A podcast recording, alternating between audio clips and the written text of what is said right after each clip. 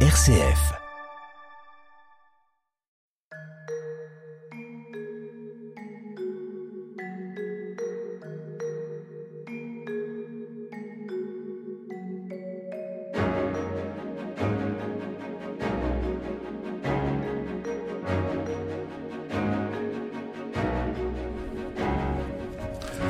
À tous, nous sommes très heureux de vous accueillir tout à la fois sur euh, RCF et sur Radio Notre-Dame pour cette nouvelle édition de notre émission Où va la vie? Au micro Frédéric Mounier, je vous accompagne chaque semaine tout au long de cette conversation consacrée aux nouvelles questions éthiques. Nous sommes en partenariat avec le Centre Sèvres, les facultés jésuites de Paris et plus précisément son département d'éthique biomédicale. Aujourd'hui, nous allons nous interroger sur les miracles promis par l'évolution de la génétique. Les miracles, mais aussi les interrogations qui vont avec. Jusqu'à quel point nos gènes contiennent-ils notre destin Quel peut être Quel doit être le bon usage des tests euh, génétiques? Euh, ne, ne devrions-nous donner naissance qu'à des humains parfaits? Que peut-on attendre de la médecine génétique, qu'elle soit prédictive ou corrective? Avec nous, pour en savoir plus sur ces questions très complexes, le père Bruno Sainteau, bonjour. Bonjour. Merci beaucoup d'être avec nous. Vous êtes jésuite, vous dirigez le département d'éthique biomédicale du Centre Sèvres. Et puis également avec nous le professeur Arnold de Munich. Bonjour. Bonjour. Merci beaucoup d'être avec nous. Vous êtes pédiatre, généticien. Vous avez créé le département de génétique médicale à l'hôpital Necker. Euh, vous avez été l'un des cofondateurs de l'Institut des maladies génétiques euh, Imagine et vous, vous en êtes aujourd'hui le président. Euh, cet institut des maladies génétiques, vous nous en direz plus, il réalise plusieurs milliers de consultations chaque année. Et puis également, vous avez été le conseiller de Nicolas Sarkozy à l'Élysée de 2007 à 2012 euh, autour des questions médicales. Votre dernier livre s'intitule, c'est tout un programme, Programmé mais libre. Il a été publié en 2016 chez Plomb. Voilà donc notre thème, comment la génétique révolutionne-t-elle la médecine? Et nous allons aborder pour commencer d'abord les questions les plus générales. Où va la vie? RCF. Au micro Frédéric Mounier, nous sommes en compagnie donc du père Bruno Sainteau, jésuite, et du professeur Arnold de Munich, créateur du département de génétique médicale à l'hôpital Necker. Alors, il faut le rappeler, chaque année, 30 000 personnes en France découvrent qu'elles sont atteintes d'une maladie génétique. Il y a en France 3 millions de personnes atteintes de maladies génétiques. Alors, qu'est-ce qu'une maladie génétique? C'est quand même la première question. Arnold Munich, qu'est-ce qu'une maladie génétique? D'abord, merci. Je suis heureux de, vous retrouver. Euh, c'est toujours des rencontres très très fertiles, très fécondes pour moi. On va essayer. Euh, une maladie génétique, c'est une, maladie où il y a une altération d'un gène ou de plusieurs gènes, c'est-à-dire d'un chromosome. On entend par maladie génétique des affections qui peuvent être soit accidentelles, soit héritées d'un parent, de l'autre, ou des deux parents à la fois. Donc c'est un, c'est un, incident qui se produit sur un gène ou sur un chromosome. Alors, autour de ces maladies, s'est développée euh, une, deux nouvelles médecines, une nouvelle sorte de médecine, euh, la médecine génétique. Comment ça fonctionne, Arnold Munich? C'est une, une, excellente question parce que ça me permet de rappeler que c'est une spécialité médicale. Comme on est rhumatologue, cardiologue, néphrologue, aujourd'hui on peut euh, choisir la génétique médicale. On doit cette spécialité à Jean-François Mattei, Ancien ministre de la Santé. Ancien ministre de la Santé, homme très engagé, comme mhm. vous savez, homme de conviction. Oui, absolument. Qui a fait des choses très. a reçu régulièrement sur ses antennes. Un homme auquel je suis très attaché mhm. euh, par euh, l'estime et par l'affection, et aussi par la reconnaissance pour ce qu'il a fait. Les premières lois de bioéthique, je vous rappelle qu'on les lui doit, mhm. et la révision tous les cinq ans des lois de bioéthique. Il n'y a pas beaucoup de pays qui se sont donné des lois de bioéthique. Et c'est un, c'est un, c'est un, un pare-feu mhm. pour euh, le progrès. Alors on en parlera justement de ce pare-feu. Donc c'est très important. Donc la question c'est qu'est-ce que la médecine génétique Ça fonctionne comment Spécialité génétique qui se, qui se choisit dans le cadre de l'internat. Mhm. Après le succès à l'internat, on peut choisir de devenir généticien. On fait des stages dans des services hospitaliers, des laboratoires de génétique chromosomique ou moléculaire.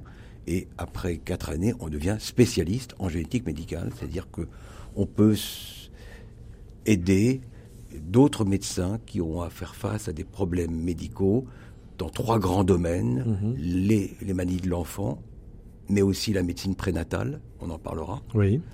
Deuxièmement, les maladies neurodégénératives, les composantes génétiques des maladies euh, comme l'Alzheimer, le Parkinson, etc. Et le troisième grand domaine de développement de la médecine génétique, ou de la génétique médicale plutôt, c'est l'oncogénétique. C'est la discipline en génétique qui a fait les plus gros progrès, des progrès extraordinaires, à la fois cognitifs et thérapeutiques. Lutte contre le cancer? Lutte contre le cancer. On va maintenant, plus d'un cancer sur deux peut être guéri. Il y a des progrès fantastiques dans la compréhension des mécanismes et dans les ripostes thérapeutiques.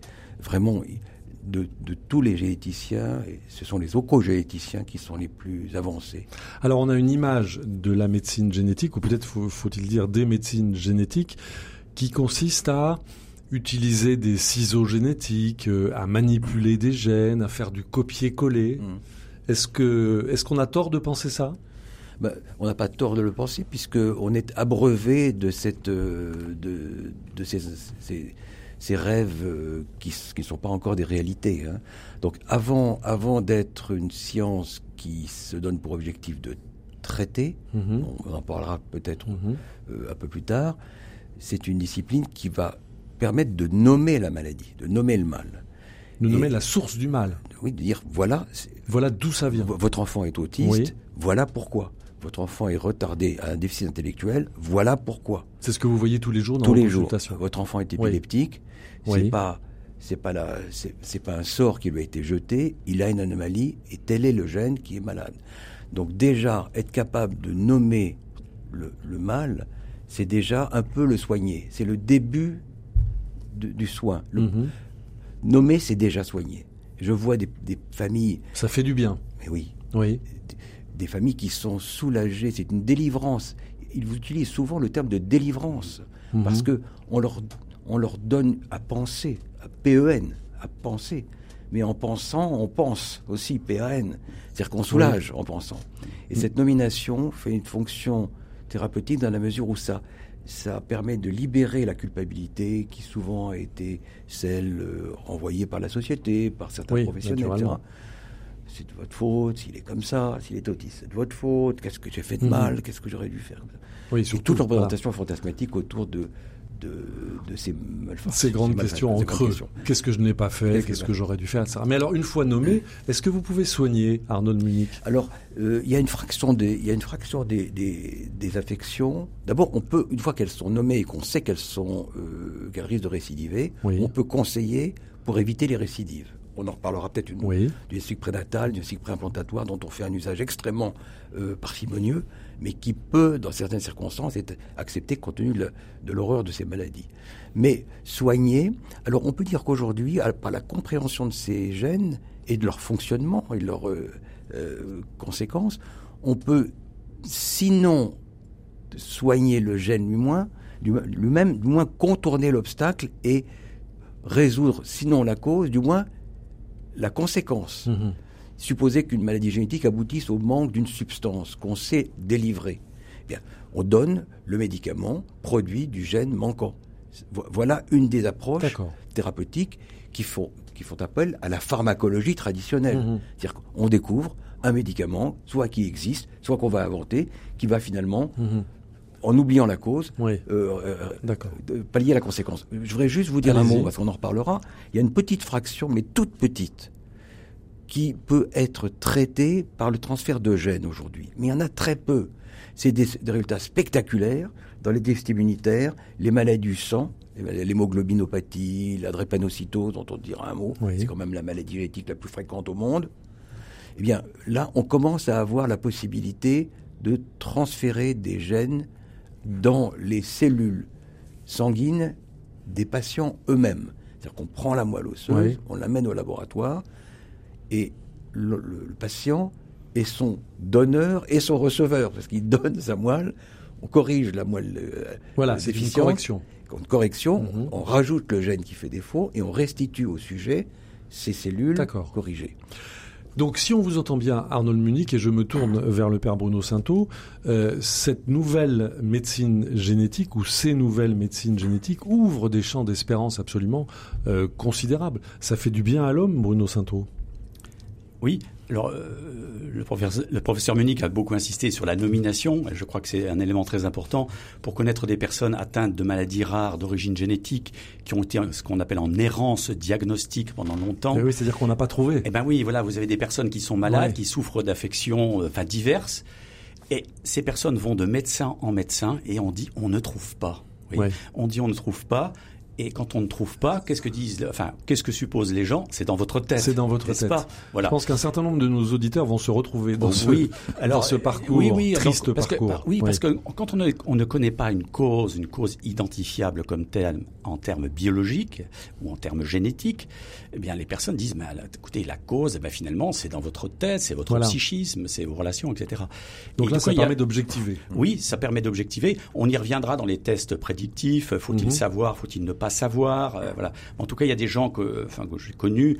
euh, la, la fin de l'errance diagnostique est véritablement un soulagement en disant en fait c'est pas ma psychologie, Ouais. c'est pas parce que Enfin j'ai vraiment des problèmes psychiques, c'est parce qu'il y a vraiment une cause identifiable et à partir de là on peut entamer un cheminement, euh, soit on s'est soigné, ou on ne sait pas, mais même si on ne sait pas, identifier une cause qui n'est pas en fait euh, identifiable au psychisme, à un psychisme déréglé, c'est quand même un soulagement pour les, les personnes disant en fait je, je ne suis pas fou. vous voyez. Mhm. Donc en fait ça sert aussi à je pense à à enlever tout ce contexte un peu mythique autour des, des, des affections qu'on ne sait pas, les, les causes des maladies qu'on ne sait pas identifier, où finalement il y a quand même euh, chez tout le monde des espèces de relents magiques en fait, quand on ne sait Mhm. pas d'où ça vient, il y a une causalité externe, il y a des sorts qui sont jetés, Mhm. et ça se trouve encore euh, pas uniquement dans d'autres pays, mais également dans notre pays, des choses comme Oui, ça. oui, naturellement. Donc, Alors- donc je pense que c'est très important de ce point de vue-là. Justement, on va s'interrompre un moment euh, au, au milieu de ce, de ce territoire d'espérance que vous décrivez. On va faire un petit tour au Burkina Faso. Figurez-vous qu'un groupe euh, musical euh, du Burkina intitulé Campus Ambiance nous propose une chanson intitulée, peut-être prophétiquement, Tout est génétique. On va en écouter quelques mesures. Là qu'on n'a pas fait une chanson bête pour faire rire tout le monde qu'on fait. Surtout que les gens sachent que quand on le fait, ce morceau, c'est vraiment pour la paix entre les, les fils pays. Ah, c'est génétique. Yeah, c'est génétique. Ah,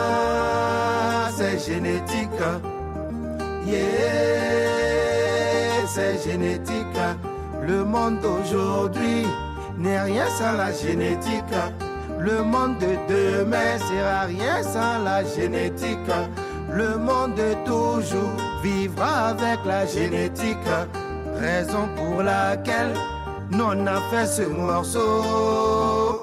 Ah, c'est génétique.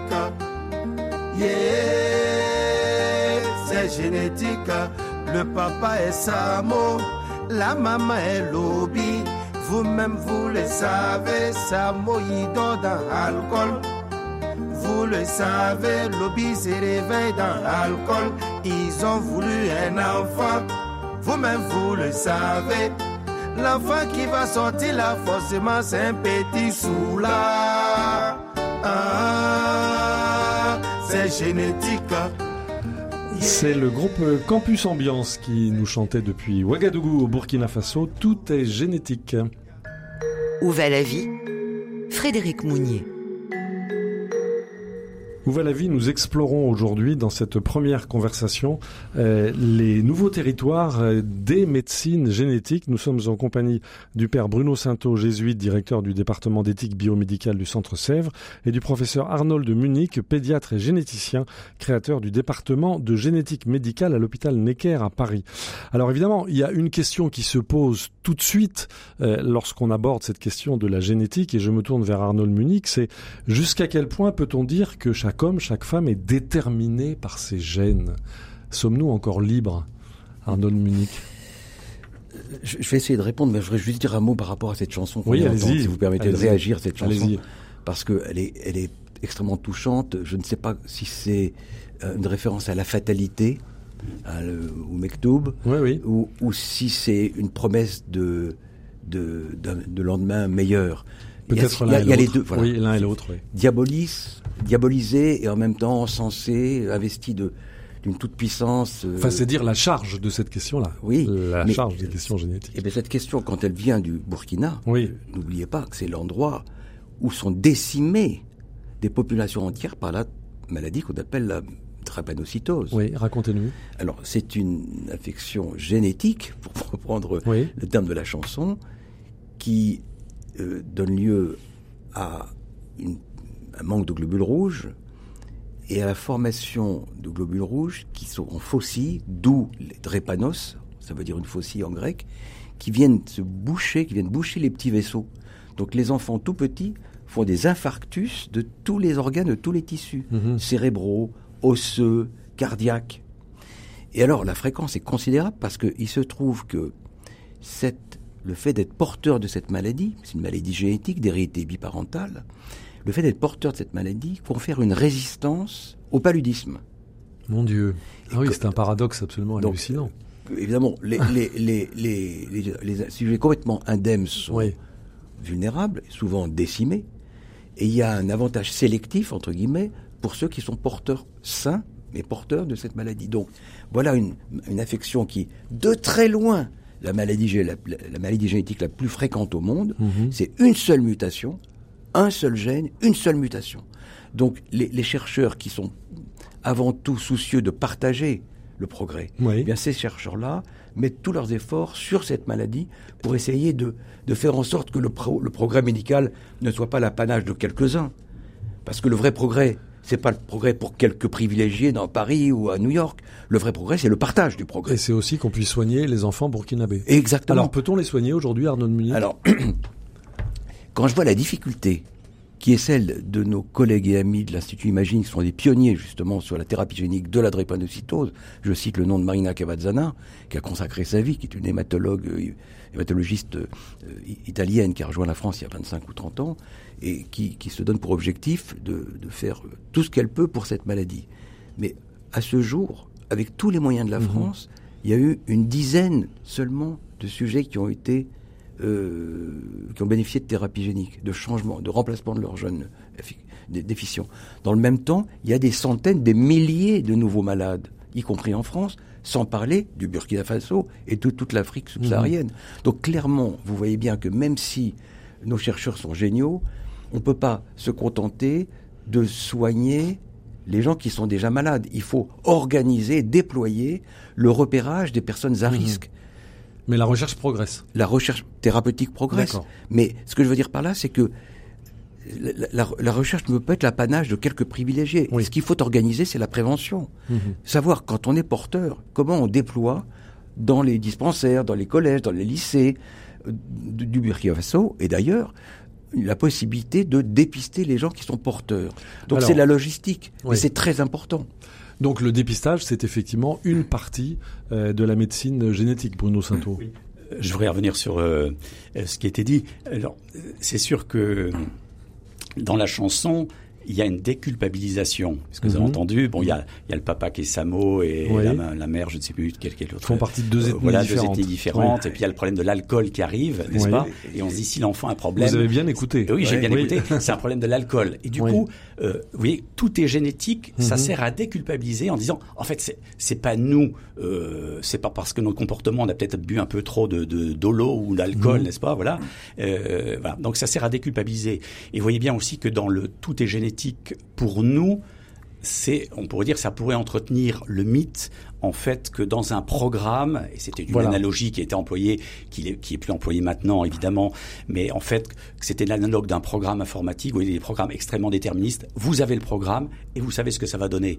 Alors, Et on donc vous savez de quoi vous serez malade, Eh vous savez de- de quoi vos enfants seront oui, malades. puis en quelque sorte, Voilà. ça servait en fait de nouvelles, de nouvelles métaphores du destin. Oui, Autrefois- une savez, programmation fatale. Autrefois, bah, notre destin était inscrit dans les cieux, tenant Oui. par les dieux, n'est-ce pas, qui, qui dirigeaient le monde comme ça. Et maintenant, c'est les Et gènes. ben maintenant, finalement, c'est les gènes qui pourraient euh, se substituer. D'où Oui. la question du mythe, en fait, Voilà. du mythe génétique, Mhm. mais qui était très bien dénoncé par le, le CCNE dans un avis de, de j'ai repéré de 1995, Le l'avis Comité numéro national 6 d'éthique. du Comité national Oui. d'éthique, qui disait, bon, en Oui. fait, le mythe du gène, support du programme de la vie, est tel que cela conduit à l'illusion, l'illusion Mhm. qu'une connaissance parfaite du génome d'un individu donnerait accès à la réalité et au destin de la personne. Il parlait du mythe. Voilà. Donc nous restons libres. Ben oui, et puis c'est la grande thèse aussi de, du Alors, professeur Munich dans son livre. À la fois nous sommes conditionnés, Voilà. nous sommes conditionnés par plein de choses. C'est-à-dire nos origines sociales, notre milieu éducatif, Voilà, pas uniquement notre, les gènes. notre héritage génétique. mais, mais, libre. Alors, peut-être que voilà. je peux laisser la parole Arnaud au Munich, professeur Munich qui défend titre ça de avec votre, ardeur. voilà, voilà. Je, je rappelle le titre de votre livre, Programmé mais libre, publié en 2016 chez Plomb. Mmh. Donc c'est pas parce qu'on est programmé qu'on est euh, qu'on est forcément contraint. Ouais. Nous sommes libres. Oui, en fait, je vais vous faire une confidence, une confession presque. Allez-y. C'est, euh, j'ai traduit un passage, un verset du, du- du traité des pères, qu'on appelle le Pirkei Avot, Pirkei en Avot, hébreu, oui. et qui dit euh, tout est écrit et pourtant la liberté vous est donnée. Mm. Donc c'est bien cette balance entre euh, l'en- l'encodage génétique et toute la liberté que nous laissent ces gènes. Donc effectivement, il n'y a pas de gène qui dicte à tout coup une, euh, un destin. Ça, ça n'existe pas. Mhm. Même les sujets porteurs de la même variation, dans le même gène, vont exprimer des histoires individuelles différentes. Parce que il y a le fond génétique qui est derrière, il y a tous les autres gènes Mhm. qui modifient l'expression de ce gène. Alors dans certains cas, les maladies les plus graves, malheureusement, les maladies se reproduisent à l'identique dans des familles. hein, bon. Mais je me, je me souviens très bien d'un collègue qui s'appelle euh, James Lupski, qui se vantait d'avoir séquencé son un, grand généticien de Houston, il s'est van- vanté d'avoir euh, séquencé son propre génome. Alors je dis mais tu es fou, James, pourquoi tu as fait ça? Il dit, oui, je suis complètement fou parce que je me suis séquencé mon génome, je me suis trouvé une mutation, je devrais être mort. Ah. Et Bon. mais tu- tu- tu- tu- Oui. tu- Est-ce que tu te rends compte de ce que tu dis là? C'est-à-dire que c'est Oui. en situation de diagnostic prénatal ou Mhm. n'importe quoi, ou d'exome, de séquençage en anténatal, parce qu'on entend parler de ça maintenant. Oui. chez, les chez les fœtus. Oui. Hein? Peut-être qu'on en parlera plus Oui, tard. Bon, bah, c'est quand même euh, Oui. un sujet très important. Oh, vous vous rendez compte pense, oui. la- le, le- le- la- la casse- le- le désastre sanitaire qu'on peut causer avec la génétique? Et cette angoisse absolue. En tout cas, c'est la mienne. Oui. En tout cas, c'est la mienne. Est-ce que L'usage vous- pervers de la génétique. Est-ce que vous avez séquencé votre génome? Ah, Certainement pas. Arnold Munich, certainement, pas. Oui. Certainement pas. D'accord. Alors juste euh, avant de nous quitter, parce que malheureusement cette conversation euh, va arriver à son terme, mais la semaine prochaine nous nous retrouvons pour poursuivre euh, ce, ce débat. Je crois qu'il faut expliquer d'ores et déjà qu'il existe trois types de médecine génétique.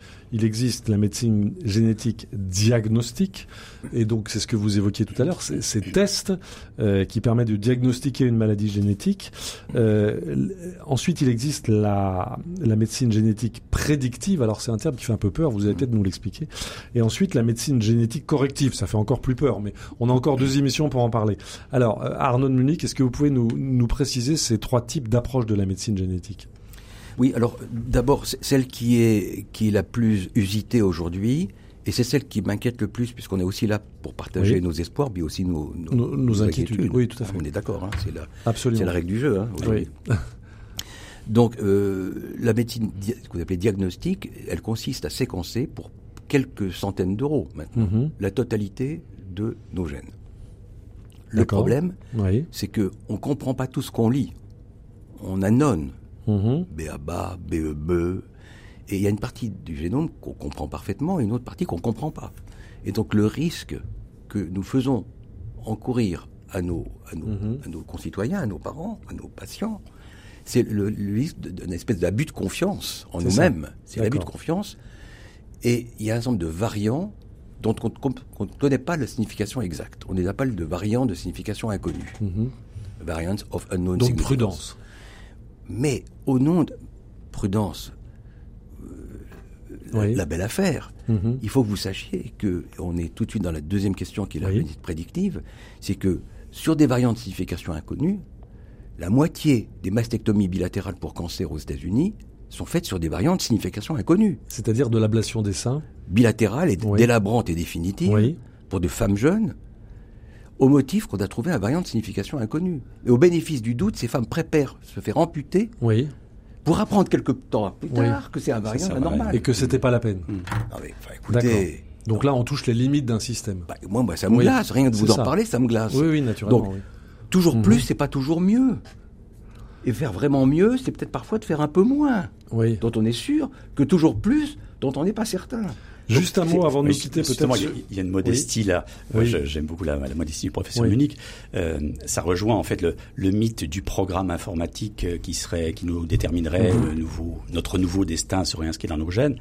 Euh, donc il y a, il y a plein de choses qui sont inconnues et la modestie scientifique, enfin ou la noblesse scientifique, c'est de reconnaître ce que l'on sait, ce que l'on ne sait pas, et de ne pas induire justement chez chez les personnes de fausses espérances ou de oui, fausses inquiétudes, des fausses inquiétudes dans les deux sens. Oui, dans les deux sens. des fausses inquiétudes, ce qui est plutôt plus souvent le cas d'ailleurs que les fausses espérances, des fausses inquiétudes. Restons euh, modestes. Oui, de, voilà. Mhm. Et je trouve que c'est extrêmement important parce que du coup, euh, euh, nous, nous, provoquons en fait, des, nous provoquons chez les personnes des, des inquiétudes immenses, voyez, en, en, leur, en leur balançant parfois des, des, des pronostics euh, de, de maladies. Vous avez tel gène et vous risquez à, après 40 ans de déclencher telle maladie. Et nous ne savons pas comment ça se passe exactement.